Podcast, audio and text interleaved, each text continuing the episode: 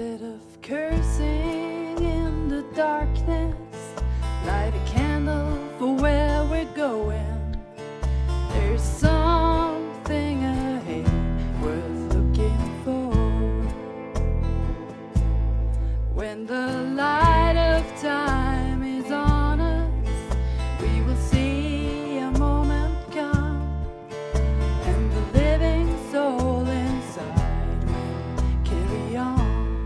Muy bien, queridos hermanos y amigos de Iglesia 1, los saludo a todos eh, a través de esta transmisión y eh, ya eh, estamos llegando al final de esta serie. Hoy es el último mensaje de esta serie sobre el Sermón del Monte, donde estamos hablando sobre ser sal y luz y lo que significa ser la contracultura cristiana. Y de eso hemos estado hablando ya varios domingos y hoy eh, estamos ya llegando a la conclusión. Y como decíamos al inicio, este sermón entero es una pieza retórica, literaria única en la historia, pero también eh, nos presenta un código de, de ética eh, único también en la historia, que no solamente debemos decir tiene el potencial transformador, sino que efectivamente ha, ha demostrado ese potencial, ha transformado realidades, sociedades, civilizaciones enteras. Por lo tanto, aquí nosotros estamos volviendo a la raíz, al, al- al- origen, estamos volviendo a lo que significa un cristianismo que va más allá de tradiciones humanas y de, y de aquello que las instituciones humanas, a veces incluso en el nombre de Cristo, han tratado de mostrar o de imponer. Aquí estamos volviendo a la simplicidad del mismo discurso de Jesús. Y este sermón es tan profundo que hemos tenido que hacer una serie de sermones sobre un sermón, que es este sermón de Jesús. Y hoy estamos llegando al final, y es la conclusión de este sermón. Ya leímos en Mateo capítulo 7, desde el verso 21 al 29. Ya dimos lectura al texto bíblico, ¿cierto? Ya dimos lectura a esta parte final del sermón. Él concluye Jesús del 21 al 28 y luego en el 29 hay un comentario de Mateo, del evangelista, hablando sobre cuál fue la reacción de la gente frente a este tremendo, tremendo sermón. Un mensaje de Dios directamente, porque ese es Jesucristo, el Dios, único, real, verdadero, creador de todo y de todos, quien nos creó a su imagen y semejanza, quien separó un pueblo para que sea luz en la historia, para dar testimonio de él en la historia, y quien entonces aquí en este momento, como decíamos, a las orillas de este monte, casi como un nuevo Moisés, pero mejor que Moisés y muy superior a Moisés, ¿cierto? Él está aquí en este monte reuniendo a un nuevo pueblo de personas sencillas, humildes, en algún lugar de Galilea, en un pueblo tal vez menospreciado, y allí Él está, Él ha reunido a sus discípulos y a la gente y los está renovando, renovando a su pueblo, para que este pueblo renovado, limpiado, arrepentido, con una nueva visión, una nueva ética, retome la misión para la cual Dios lo encargó y lo puso en este mundo y en la historia, ser luz. Para eso Dios puso a este pueblo en la historia, ser luz, ser sal. Así que estamos llegando a la conclusión y al final Jesús plantea esto. Y es lo que vamos a hablar hoy día, de hecho, ¿no? Sobre qué tipo de entrega, por lo tanto, demanda de nosotros, qué tipo de entrega requiere de nosotros el vivir estos principios. Porque es lindo escucharlos, pero otra cosa es vivirlos. ¿Cierto? Nos damos cuenta. Es lindo escuchar esto y decir, oye, sí, ama a tu enemigo, ¿cierto? Eh, oye, sí, eh, eh, pone la otra mejilla. Pero más difícil es vivirlo cuando vivimos más encima en un mundo donde hay tanto abuso, injusticia, opresión. Eh, ¿Es esta la manera realmente de enfrentar esa oscuridad? ¿Es esta la forma?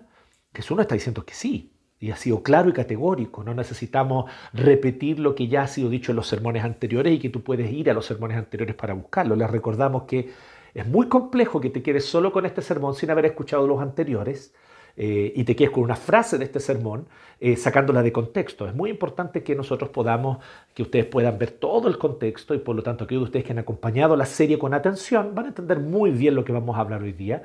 Aquellos de ustedes que tal vez no acompañaron la serie, les aconsejamos que lo hagan, que se pongan al día con los mensajes que no escucharon para que así puedan comprender después eh, y tener más claridad de lo que vamos a hablar hoy día. Porque ahora ya llegando hacia el final queremos hablar sobre esto, sobre el tipo de entrega que este reino exige, que este reino demanda. Este no es un reino donde tú puedes tener medios compromisos. Y aquí es justamente, y aquí es donde Jesús termina su sermón. Él muestra cuál es el tipo de entrega que este reino demanda. Y es una entrega total. En una, en una frase es una entrega total.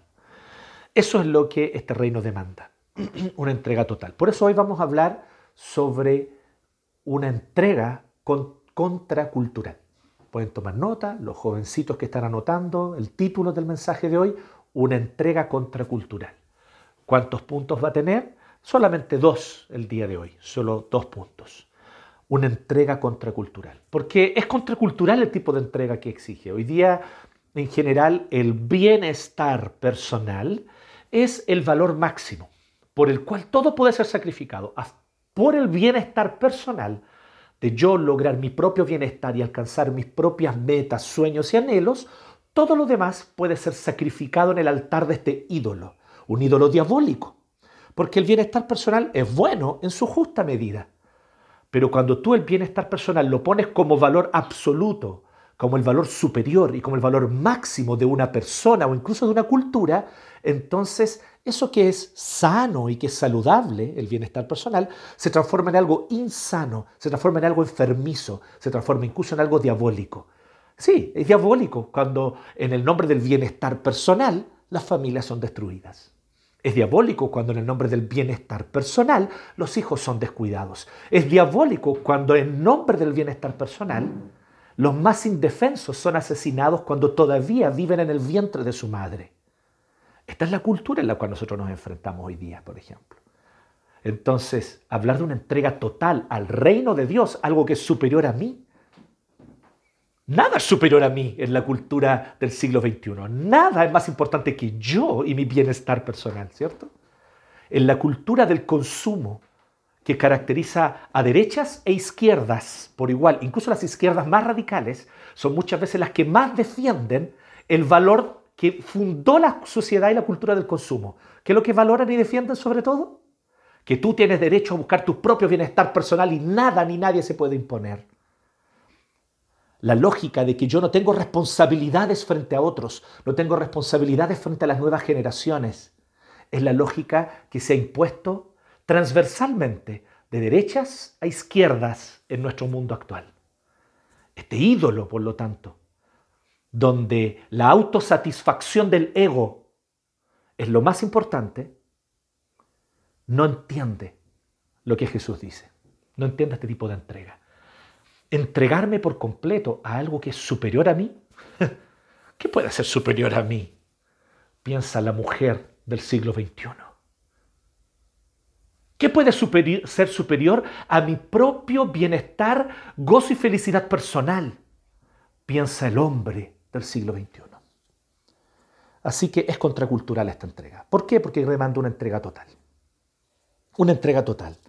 Y aquí es muy sencillo lo que está diciendo, muy claro, y por eso quiero introducir hablando sobre esto. ¿sí? Lo que Jesús está mostrando es que la neutralidad es imposible. Y yo quiero que por favor presten mucha atención a esto porque es muy importante que no confundan lo que yo estoy diciendo con discursos reaccionarios, porque es fácil hacer la asociación por causa de que estamos demasiado acostumbrados a falsas asociaciones. Entonces te pido por favor que me acompañes en esto con, con atención, con benevolencia, ¿cierto? Que no prejuzgues y no etiquetes lo que estamos hablando. Presta mucha atención a esto. Eh, Jesús está exigiendo aquí una entrega total según la cual la neutralidad es absolutamente imposible. No es posible, no hay ni puede haber punto medio con respecto a Jesús. Y Jesús ya lo dijo varias veces. Por ejemplo, él dice, no pueden amar a Dios y a las riquezas, hablando al respecto de todos aquellos que buscan el bienestar personal a través de la posesión de bienes o del consumo de bienes y servicios. también eh, o somos sal, ¿cierto? O somos carne que se pudre. No podemos ser sal y carne, medio sal, medio carne. O eres sal o eres carne. La carne se pudre, se deteriora, pierde sus propiedades, se llena de larvas y ciertamente eh, hiede, huele mal. Pero la sal es distinta y cuando se pone sobre la carne la preserva. O entramos por la puerta angosta o entramos por la puerta ancha, como muy bien lo expuso nuestro presbítero Héctor la semana pasada, con claridad hablándonos al respecto de falsos reinos y de falsos profetas. Entonces somos invitados aquí a un compromiso radical. Ahora quiero aclarar esto, la neutralidad es imposible. Sí, la neutralidad es imposible. Y por favor, presta atención a lo que quiero decir. Como decía, no quiero que confunda esto con discursos reaccionarios simplemente o meros discursos de conservadurismo moral, porque no es lo que estamos hablando aquí. De hecho, en muchos sentidos el discurso de Jesús tiene connotaciones que son más progresistas que el progresismo y en otros sentidos tiene ciertas connotaciones y énfasis que nos resultan más conservadores que el conservadurismo, porque Jesús no entra en esas categorías. Jesús nos propone el reino. Nos propone el reino, ni conservadurismo ni progresismo. El reino nos propone Cristo. Y en el reino la neutralidad es imposible. A nivel del corazón, de la raíz de la existencia humana, sobre toda cosa guardada, dice Proverbios 4, 23, guarda tu corazón porque de él mana la vida. Allí está la raíz de todo lo que soy. Allí está la raíz de todo lo que tú eres. Ahí está la raíz de todo lo que vivimos. A ese nivel, en la raíz, o tú estás en el suelo fértil del reino de Cristo, o tú estás en el suelo infértil de las ideologías de este mundo, de las idolatrías de este mundo, o estás entregado a los falsos dioses diabólicos y sanguinarios que, consumirán, que consumirán hasta la última gota de sangre de tu vida sin entregarte absolutamente nada. O al contrario, Tú perteneces al reino de Cristo y tus raíces están arraigadas, valga la redundancia, en el suelo fértil del Señor de los cielos y la tierra, que se humilló y se hizo hombre, que fue a la cruz para morir por tus pecados, y Él derramó profusamente su sangre para salvarte a ti. El Dios creador del universo, ante el cual nadie tiene derecho a quejarse, reclamar ni exigir nada, él, sin embargo, tuvo compasión de nosotros, desvalidos, miserables, pobres, desnudos, ciegos, sin esperanza ni futuro. Y vino a darnos vida eterna, gratuitamente. Este es el reino fértil. Este es el suelo fértil, disculpen, del reino de Dios. Y aquí, a nivel del corazón, por eso, a nivel del corazón, no hay ni puede haber neutralidad. Ahora, a nivel de ya no del corazón, sino cuando desde el corazón salen los argumentos, la vida, lo que yo vivo, mi conducta, mi comportamiento, todo eso ya son, son ramas y frutos de esta raíz.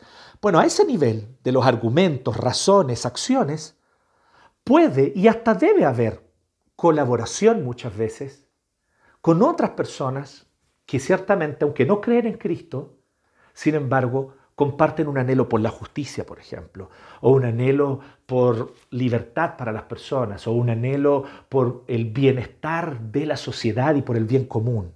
En ese sentido puede haber colaboración, cooperación, cobeligerancia, incluso la palabra muy técnica, cobeligerancia es cuando se lucha juntos por una causa común, no porque tenemos exactamente los mismos valores, pero hay una determinada causa que es común y nos unimos a veces con otras personas. Eso ocurre y ha ocurrido a lo largo de la historia. Y eso está bien. Por eso la metáfora de la sal es tan valiosa. Porque la metáfora de la sal es muy importante. En este sentido, para mí la metáfora de la sal la encuentro perfecta.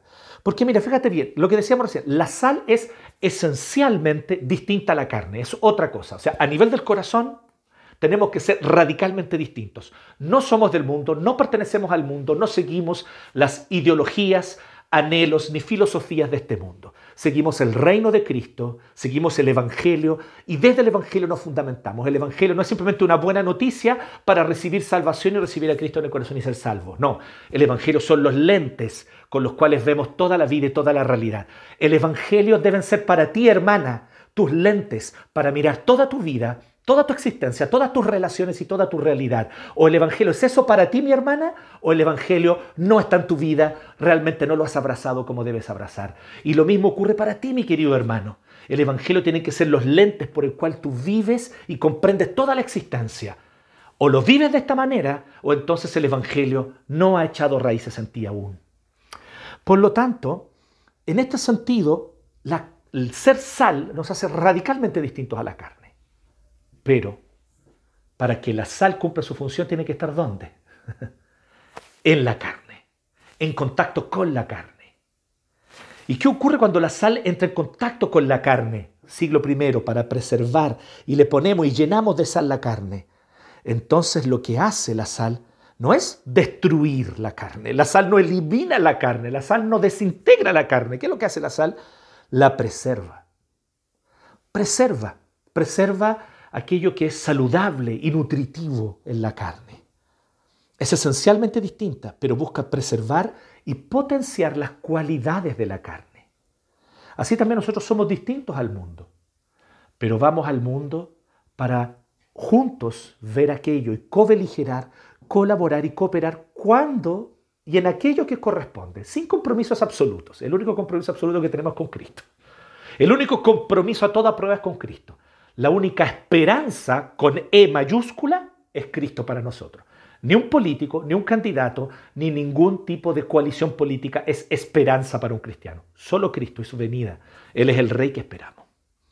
Entonces, pues nuestra esperanza está en Él. Pero nosotros somos llamados a vivir en el mundo con entrega total. Y desde una entrega total a Cristo es cuando somos más útiles en el mundo. Y si tú ves la historia, C.S. Lewis, que algo sabía, ¿no? profesor de Oxford, Cambridge, de literatura antigua, y con un vasto conocimiento de historia, C.S. Lewis decía, los cristianos que más trabajaron por la justicia, la paz y el bienestar de este mundo fueron aquellos que justamente más tenían su corazón puesto en el mundo venidero.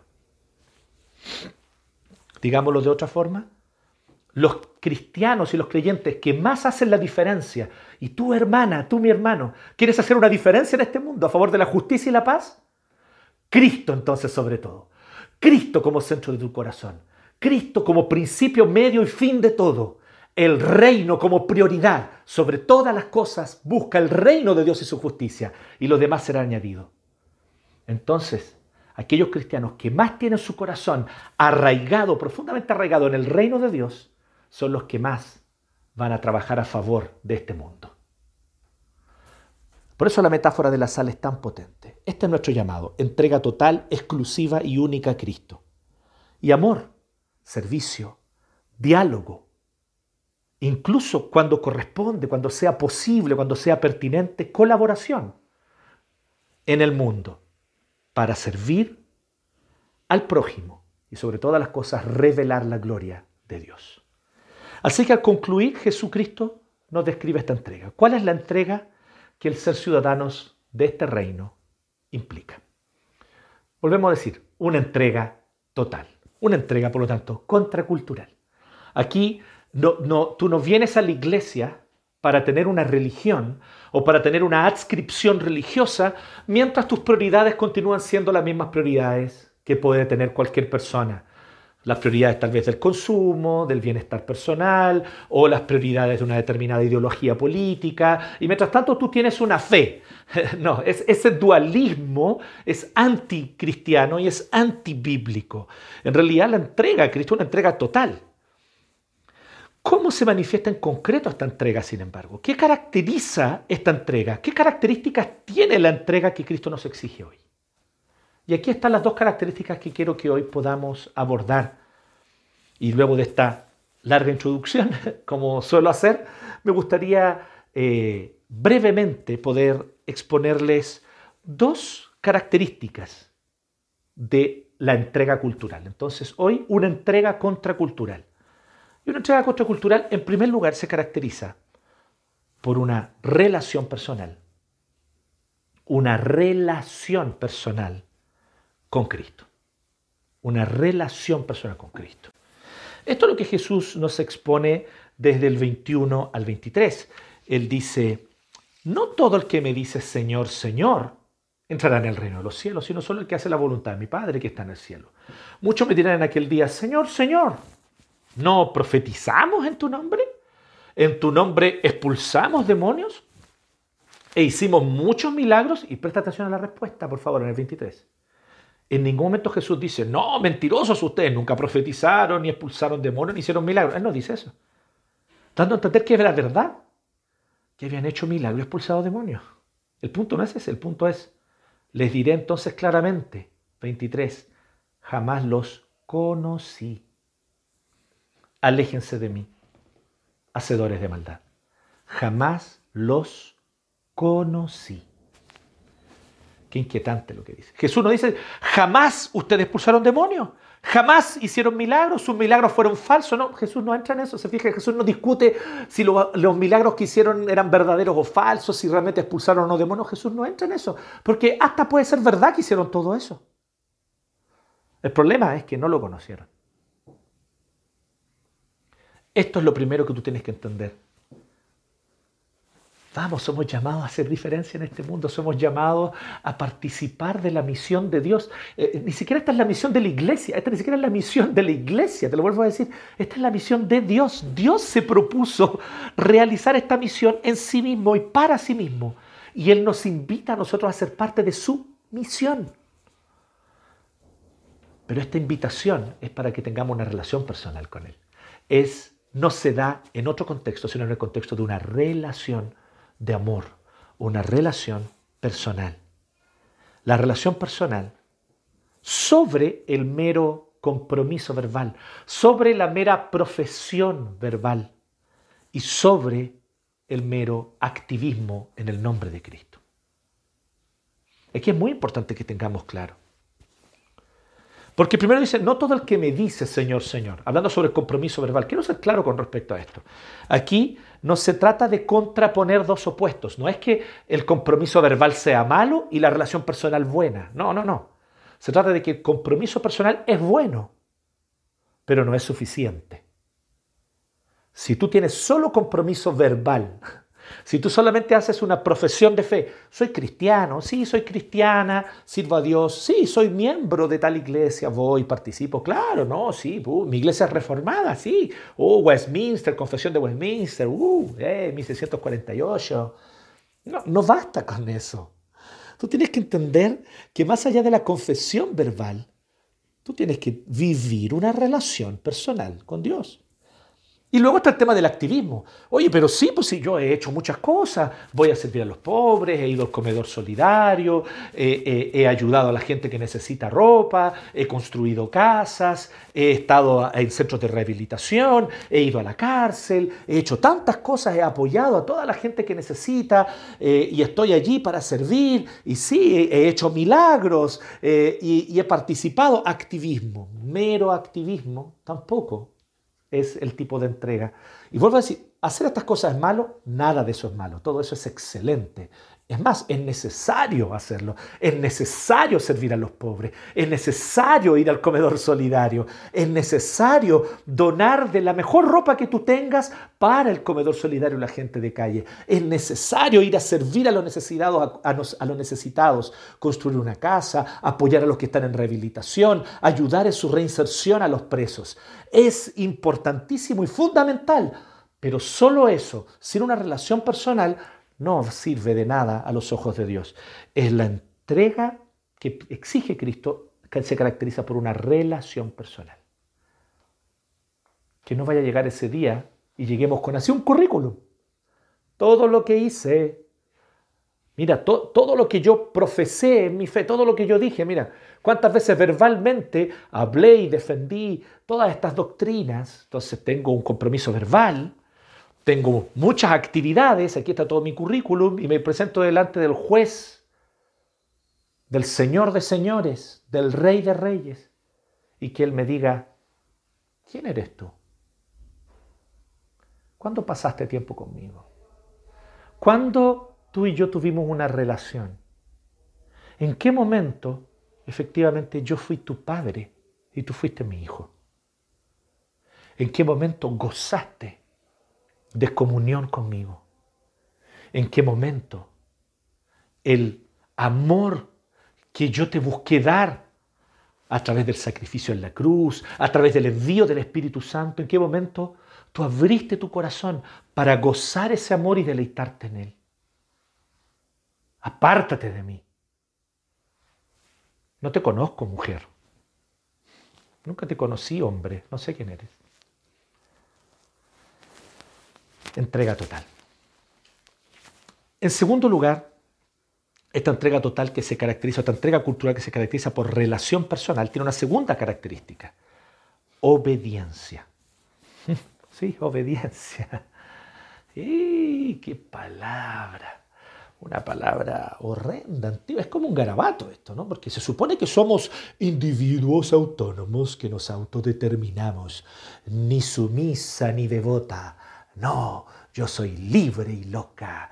No, yo no quiero obediencia. La obediencia es un garabato para mí. La obediencia es algo que no. Yo soy un, individuo que se hace a sí mismo, que busca su propia libertad.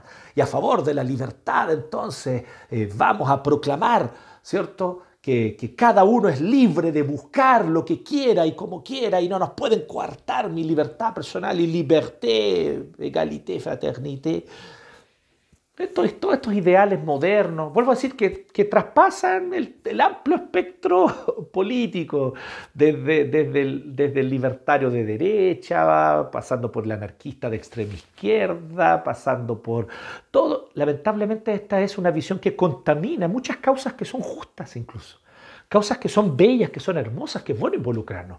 Es muy bueno involucrarse y es muy bueno batallar a favor de la dignidad de la mujer pero no desde la autonomía donde la obediencia es considerada un mal. Porque aquí es donde está la verdad de Cristo. Y esto solo por dar un ejemplo, podremos citar muchos otros ejemplos más, ¿ya? Pero podremos citar muchos otros ejemplos. Pero pensemos en que la libertad que Dios nos ofrece es justamente libertad cuando nos entregamos a Él de corazón, cuando nos consagramos a Él de corazón, cuando nuestra obediencia es total, absoluta, radical a Cristo, somos libres de todo lo demás. Toma nota de esto, mi hermana. Toma nota de esto, mi hermano. Cuando tu obediencia es total, sin restricciones, sin condiciones, absoluta, solo a Dios, cuando tu obediencia a Dios es total, absoluta, sin restricciones, pero ni condiciones, entonces eres libre de todo lo demás que te quiere esclavizar. La única libertad que existe para el ser humano, la única libertad real, ocurre cuando ese ser humano, cuando esa mujer, cuando ese hombre se entregan en obediencia absoluta y radical a Jesucristo. Esta es la gran verdad que traspasa toda la Biblia, de hecho. La gran verdad, es la verdad de Abraham. Abraham era tan libre, era tan libre porque él obedecía a Dios y aprendió, le costó, pasó un proceso, pero aprendió a obedecer a Dios sin restricciones. Al punto que Dios le dijo, entrégame a tu hijo. Y él se levantó y se dispuso a llevarle a su hijo. Obediencia radical, contra toda incluso argumento, razón. Él fue y obedeció. Este tipo de obediencia radical, que es fruto de la fe radical, Solo una fe radical en Dios te dará una obediencia radical a Dios. Esto lo hizo libre de todo lo demás. Ni el rey de Sodoma tenía autoridad sobre él. Los otros reyes trataron de negociar y él no negociaba nada. Era un hombre libre. Y tú miras la historia de la humanidad y miras la historia del cristianismo y vas a ver que los creyentes que más dieron testimonio a favor de la libertad, de la dignidad y de la justicia fueron aquellos que su obediencia era irrestricta a Dios. Porque cuando tu obediencia no tiene restricciones, tu obediencia a Dios, entonces eres libre de todo amo humano que te quiere esclavizar.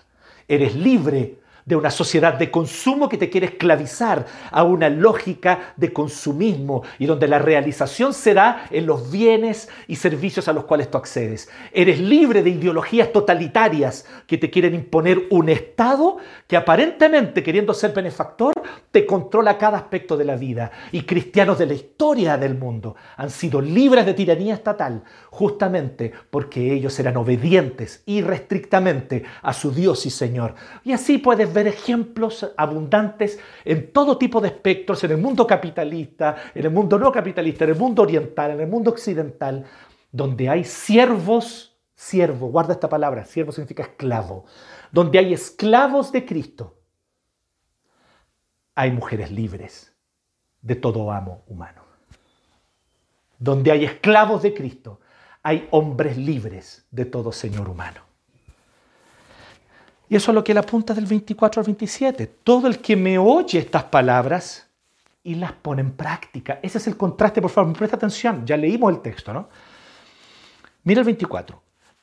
Hay un contraste entre el que construye su casa sobre la arena y el que construye su casa sobre la roca. Y el que construye sobre la arena, viene la tormenta, vienen los tiempos difíciles, vienen los momentos duros y se viene abajo la casa. Pero el que construye su casa sobre la roca, vienen los mismos vientos, o sea, aquí no hay promesa de que todo va a salir bien. Ah, creen que todo va a salir bien. No, dice que van a haber ríos, van a haber vientos, van a haber lluvias, igual, o sea, igual va a haber adversidad. Pero la casa se mantiene. Entonces ahí está el contraste. Entonces dice así. Primero, el que pone la casa sobre la roca, ¿cierto? El que oye estas palabras y las pone en práctica. ¿Estás viendo ahí verso 24? Ahora contrasta en el 26. ¿Cuál es el otro caso? El que no oye las palabras. No, no es eso lo que dice. 26. Oye, o sea, igual oye, igual presta atención, igual se las aprende, igual las raciocina, porque ahí la palabra oír no solamente tiene que ver con escuchar, tiene que ver con hacer un raciocinio interno para comprenderlas. Entonces dice que todo el que oye, o sea, intelectualmente asiente estas verdades, pero no las pone en práctica. Ahí está el contraste. Ambos oyeron, Ambos comprenden, ambos conocen la doctrina, pero uno obedece. El otro solamente las conoce, pero no las vive. Ese es el contraste que Jesús hace. Por eso quiero decirte, y por eso te decía, obediencia. Este horrible garabato del mundo posmoderno. Obediencia sobre el mero asentimiento intelectual. Y aquí igual que delante, no se trata de contrastar dos cosas porque una es mala y la otra es buena. El asentimiento intelectual es bueno. La comprensión racional intelectual de las doctrinas es necesaria. Ya lo hemos hablado en otro mensaje antes. Y la Biblia da abundante caso de esto. Y de hecho Jesús nunca dice, oye, y por lo tanto el otro las pone en práctica aunque no las oye, aunque no las entienda. Tampoco se dice que las entiende, las oye y entonces las pone en práctica. Entonces es necesario el asentimiento intelectual. Pero no se queda solo con el asentimiento intelectual. No se queda solo con la comprensión intelectual conocer doctrinas. Oye, hasta hacer canales de YouTube para hablar de doctrinas, para hablar de confesionalidad y doctrinas y puritanismo. Cualquiera que es desobediente, que no se sujeta a las autoridades de su iglesia, lo puede hacer como lo hemos visto en el último tiempo. Cualquier persona que no tiene sujeción a sus pastores puede venir y hoy día y armar un blog, armar un canal y tener seguidores y todos dicen, oh, qué maravilloso, qué doctrina linda, qué hermoso, qué reformado, qué puritano, y en realidad esa persona no vive nada de lo que habla.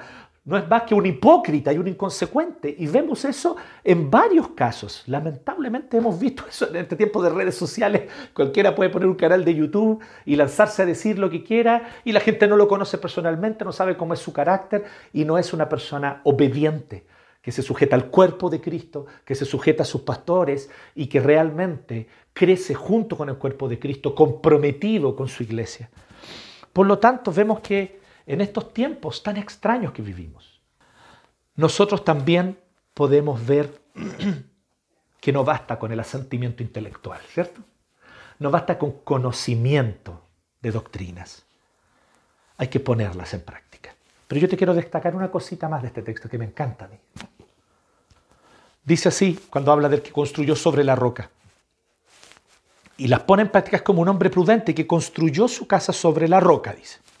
Ok, super construyó su casa sobre la roca. Tú vas al texto paralelo en Lucas, porque este mismo texto está en Lucas, y dice lo siguiente Lucas. Dice, es como un hombre que cavó en la roca y puso su cimiento allí. Da un detallito más. Esto es lo maravilloso de las perspectivas distintas pero complementarias, jamás contradictorias, entre los evangelistas. Lucas nos añade un datito. Lucas dice que Jesús dijo, es como un hombre que cava en la roca. Ahora yo quiero que piense aquí conmigo. Siglo primero. Todos nosotros conocemos los martillos hidráulicos, ¿cierto? ¿Se conoce? Ta, ta, ta, ta, ta, ta, ta, ta, ta, cuando están arreglando la calle, ¿cierto? Vamos a romper el asfalto, ta, ta, ta, ta, ta, ta, ¿cierto? Y, cuando tenías un ladrillo hidráulico trabajando afuera de tu casa o de tu oficina, probablemente lo entiendes mejor que nadie, ¿cierto? Lo molesto que puede ser, pero también lo eficiente que puede ser, ¿cierto? Ahora no había ladrillo hidráulico en el siglo I. ¿Cómo cavas en la roca? Se cavaba en la roca, pero ¿cómo? ¿Cómo se cava en la roca sin ladrillo hidráulico, sin la tecnología actual que hay para construcción? ¿Cómo cavar sobre la roca en el siglo I? Con paciencia. Yo sé que tú pensaste, con fuerza, sí, se necesita fuerza. Yo sé que lo que tú pensaste, con esfuerzo, sí, se necesita esfuerzo. Pero antes de la fuerza y el esfuerzo, necesitas una cosa clara en tu mente. Paciencia. Este no es un trabajo para quienes están poseídos por la ansiedad. Por favor, quiero hacer la diferencia. Muchos luchamos con la ansiedad, me incluyo. En distintos niveles es una lucha para muchos de nosotros. Yo sé que para muchos de ustedes. Bajo ningún aspecto. Jesús no nos juzga, de hecho. Jesús, eh, vimos en el, en el capítulo 6, nos hace una invitación amorosa para que la ansiedad no nos domine, ¿cierto? Porque Él conoce que, nuestro corazón y sabe que somos ansiosos. Entonces, esto no es un trabajo para quien está poseído, dominado por la ansiedad. Paciencia. Paciencia. Este es un trabajo para quienes tal vez luchando contra la ansiedad confían en el Señor y aprenden a dejarla en sus manos para poder día a día avanzar un poquito. El que cava sobre la roca va un día y está allí, pa, pa, pa, horas, horas, horas, golpeando, golpeando la roca. Termina, se va a descansar. ¿Cuánto avanzaste? Medio hoyo. ¿De cuántos hoyos vas a hacer en la roca? Necesito hacer ocho hoyos para poner ocho fundamentos, ocho bases para poder construir la casa. Bueno, avanzaste algo hoy día. Hoy día fue el día de avanzar medio hoyo, de ocho hoyos completos que tienes que hacer. Con paciencia. Así se construye sobre la roca. Eso es lo que Jesús nos está diciendo. ¿Qué quiere decir esto? Conocer la doctrina, el que oye mis palabras y las pone en práctica, significa conocer la doctrina, ok, eso es lo primero, eso es lo, básico, lo fundamental, hay que conocer la doctrina, comprenderla y entender sus porqués. Eso requiere un poco más de esfuerzo. ¿Por qué esto? ¿Por qué esto otro? La apologética, entender cuál es el fundamento, la defensa, las causas, la teología sistemática, súper. Pero ahí solamente avanzaste dos pasitos después del inicio, todavía no has avanzado lo que Jesús te dice. Luego de esa comprensión, ahora viene transformar esas doctrinas en adoración. ¿Se acuerdan que lo hablamos hace unas semanas atrás? Transformar esas doctrinas en adoración, que decanten y bajen al corazón. Que no sean solamente conocimiento intelectual, sino que se transformen en adoración, diría Calvino. Juan Calvino decía que la doctrina de Dios es para que nuestro corazón se deleite en Él y goce su gloria.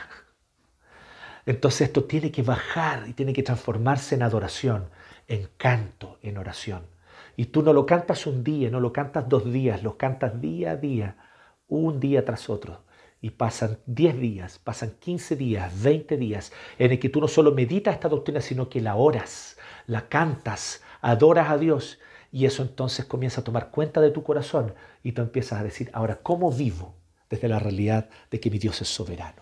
¿Cómo vivo desde la realidad de que mi Dios es todopoderoso? ¿Cómo vivo desde la realidad de que el Evangelio es de gracia? ¿Cómo vivo la realidad de que Dios persevera a sus escogidos hasta el final? ¿Cómo ahora vivo la verdad de que somos escogidos desde antes de la fundación del mundo? Y eso entonces se transforma en obediencia. Por eso las doctrinas de la gracia jamás contradicen una vida obediente. Son la base de una vida obediente. Son el sustento de una vida obediente. La, aquel que usa las doctrinas de la gracia para justificar su desobediencia, su falta de amor a Dios, su falta de amor al prójimo, es un herético, es un hipócrita y está, por lo tanto, contradiciendo la doctrina que profesa. No, mi hermano. Amas las doctrinas de la gracia, amas que esta salvación sea por gracia, amas el hecho de haber sido justificado solo por fe. La obediencia es el fruto del meditar, adorar, cantar estas doctrinas y entonces ponerlas en práctica. Obediencia. Y para eso se requiere paciencia. Paciencia. No vas a ser obediente en un mes. No vas a ser obediente en un año. Vas a estar toda tu vida aprendiendo el arte de la obediencia. Pero es un arte en el que el Espíritu nos guía. Así que esta es la entrega contracultural. Se caracteriza por una relación personal, más allá de mera profesión verbal y más allá de mero activismo, se caracteriza por una relación personal y se caracteriza por obediencia, más allá de mero conocimiento y entendimiento intelectual de la doctrina, se caracteriza por obediencia. Así que relación personal y obediencia. ¿Cuál es la reacción de la gente cuando Jesús termina este discurso? ¿Qué dice?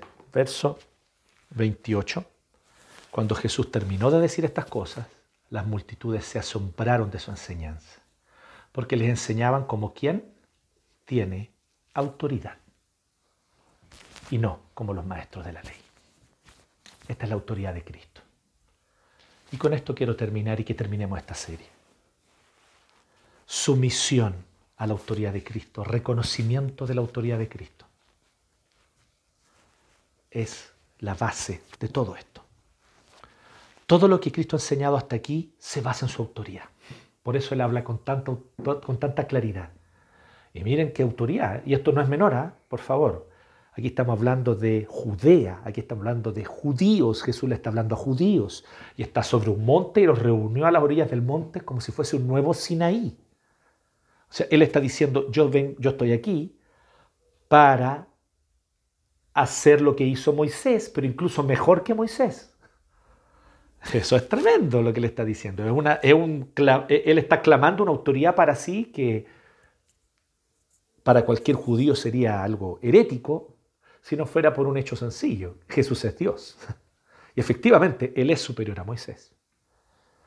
Él es el rey esperado. Aquí está el rey reuniendo a su pueblo y, renovándolo. Ahora, ¿qué es lo que esperaríamos? El rey tiene que entrar a Jerusalén, construir su palacio, con su ejército derrotar a los romanos, expulsar el imperio romano de allí y entonces fundar un nuevo reino. Y lo que ellos esperaban no era ilógico, no era irracional, era totalmente acorde con las profecías del Antiguo Testamento. Pero este rey quiere, hacer su, quiere cumplir por etapas su plan. Y aquí donde viene algo que es maravillosamente contracultural. Como un Aragorn, él viene como un montaraz. Él llega sencillo, vestido con ropa andrajosa incluso, sucia, de tanto caminar, de caminar kilómetros, caminar a trancos, ¿no? Como le decían Aragorn, trancos. Y entonces él llega de una manera sencilla, sentado en un rincón, reuniendo a sus discípulos. Él, él es el rey esperado. Todos esperan este rey que restaurará el reino. Pero ¿cómo lo hace? Lo hace paso a paso, con paciencia, con misericordia, con gracia.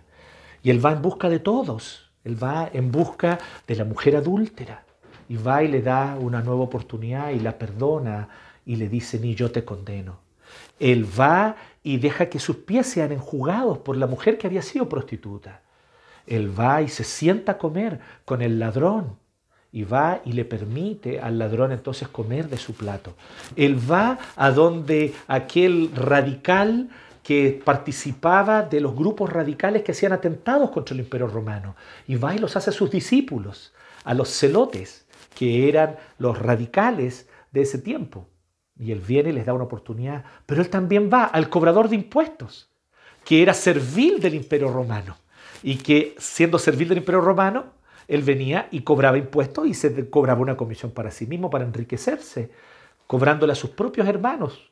Y entonces él va y se sienta con él a la mesa, se sienta con uno de ellos y lo perdona, pero también a otros de ellos lo hace su discípulo.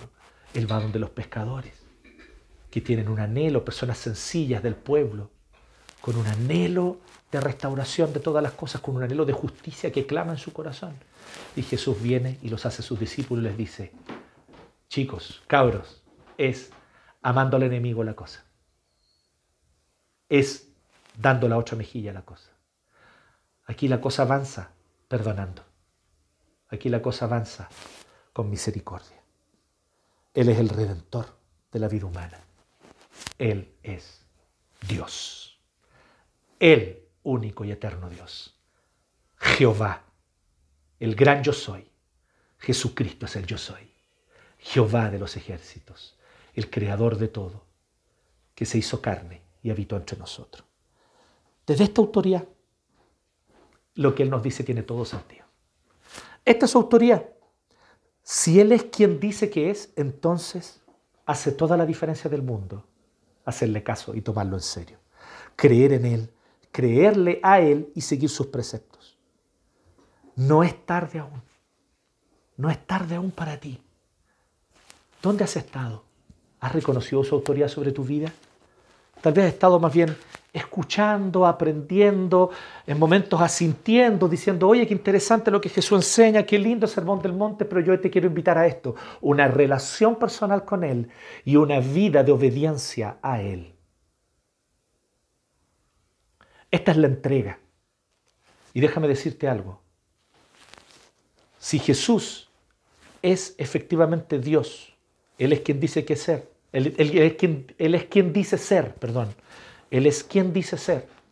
Hace toda la diferencia del mundo que tú le hagas caso o no, que tú lo tomes en serio o no, que tú creas en Él o no. Hace toda la diferencia del mundo.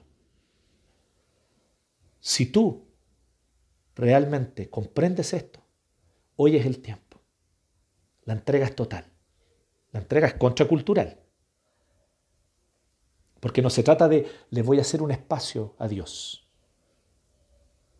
Se trata de entender en realidad que todo lo que yo soy, todo lo que yo vivo y todo lo que yo me expreso y todas mis relaciones con el mundo, con el prójimo, con los demás, se basan desde esta y se fundamentan en esta relación fundamental, mi relación con Dios. Hoy es el tiempo de una entrega total. Porque mira, si Jesús no es Dios y Él no tiene la autoridad que Él decía tener, da un poco lo mismo si le haces caso o no. Y da un poco lo mismo que te conectes y veas este video también y participes del culto. Da, da un poco lo mismo. No un poco, da harto lo mismo en realidad. Pero si Jesús es quien dijo que era, y nosotros creemos y entendemos que es así, entonces hace toda la diferencia del mundo que ya dejes de coquetear con el cristianismo y te entregues de forma total. Que ya dejes de pololear con el cristianismo y con el Evangelio y te comprometas de cuerpo y alma a servir al Señor. Que abandones ese dualismo que es adulterio espiritual, donde en ciertas cosas tú sigues ideologías de este mundo, valores de este mundo, eh, y en otras cosas, no, yo soy cristiana, yo sirvo al Señor, yo soy cristiano, yo sirvo a Dios. No, eso es adulterio espiritual. Deja ese dualismo, abandónalo.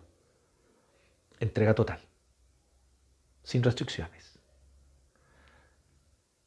Pero déjame decirte que si das esta entrega total, vas a conocer lo que es la verdadera aventura de ser sal y luz, de vivir la misión de Dios de que tu trabajo sea misión, que tu familia sea misión, que tu vida en el barrio donde habitas sea misión, que tu relación con tu familia sea misión, que tu relación con tu esposo, que tu relación con tu esposa, que tu relación con tus hijos, que tu relación con tus papás sea misión. Descubrirás de qué se trata realmente ser sal y luz y descubrirás que es una aventura tremenda. Una aventura tremenda. Que el Señor nos ayude en esta hora a entregarnos de todo corazón a Él. Amén. Que el Señor le bendiga.